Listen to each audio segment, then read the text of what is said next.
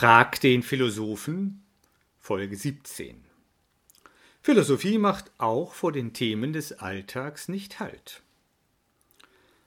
In meiner aktuellen Serie Frag den Philosophen beantworte ich heute die Frage, muss ich mit Leuten meine Freizeit verbringen, auch wenn ich sie nicht mag? Dabei hilft mir Hans-Georg Gadamer.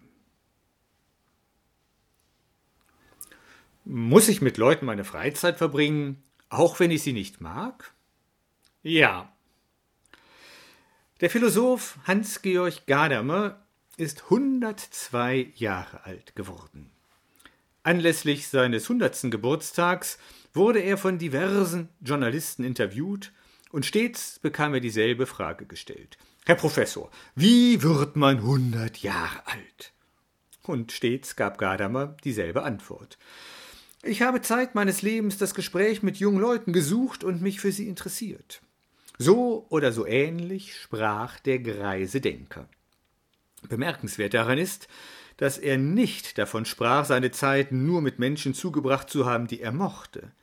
Nein, er suchte das Gespräch mit jedermann, denn jedes Gespräch öffnete in seinen Augen neue Perspektiven, ließ ihn reifen und dabei doch jung bleiben.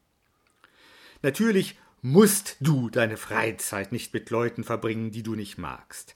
Aber du solltest es tun, wenn es dir darum zu tun ist, deine Potenziale zu entfalten und groß zu werden. Auch das musst du nicht.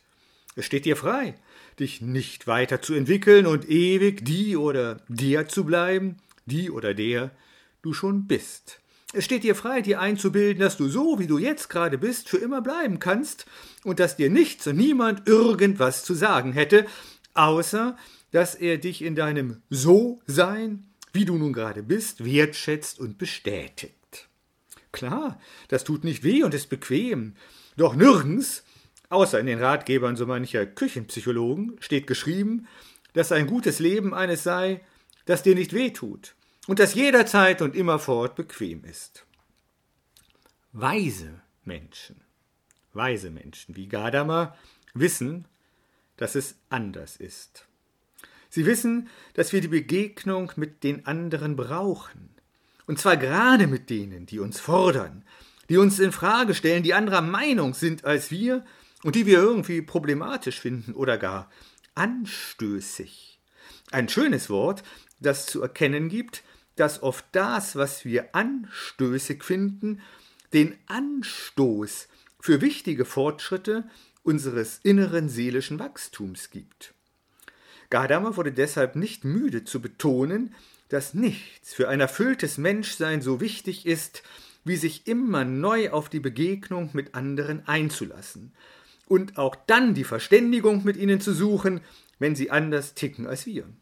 Denn wo wir uns mit anderen mit solchen, die wirklich anders sind, verständigen, so Gadamer, da weitet sich der Horizont des Geistes und des Herzens. Da wächst deine Seele, da wirst du groß und lebendig. Letztlich musst du wissen, was du willst. Ob es dir im Leben darum geht, immer die oder der zu bleiben, die oder der du schon geworden bist, oder ob du ein großer Mensch werden möchtest. Ob du dich in der Komfortzone einzurichten und nur mit denen umzugehen, die du magst, vorhast, oder ob du dich hinauszuwagen bereit bist und in der Begegnung mit anderen das Potenzial deiner Seele ans Licht zu bringen. In einem späten Vortrag hat Gadam einmal deutlich gemacht, dass es sich bei diesen Fragen nicht um rein private Angelegenheiten handelt. Die Bereitschaft, sich auf andere und Fremde einzulassen, war in seinen Augen das eigentliche Geheimnis der europäischen Kultur.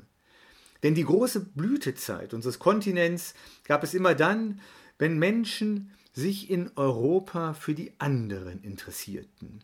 Sogar da noch, wo man sie als Feinde sah. So war es nicht zuletzt die Konfrontation mit den muslimischen Kriegern des Mittelalters, die Europa dazu brachte, seine Identität zur Entfaltung zu bringen.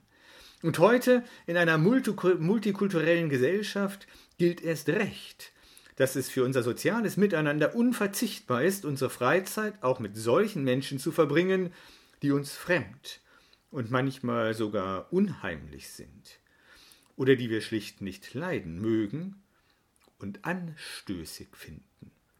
Gerade sie, gerade sie können der Anstoß zu einem lebendigen Menschsein sein.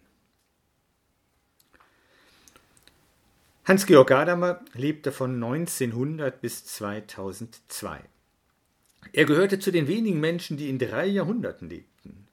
Er hatte allein schon deshalb einen weiten Horizont, vor allem aber, weil er immer das Gespräch mit anderen Menschen suchte.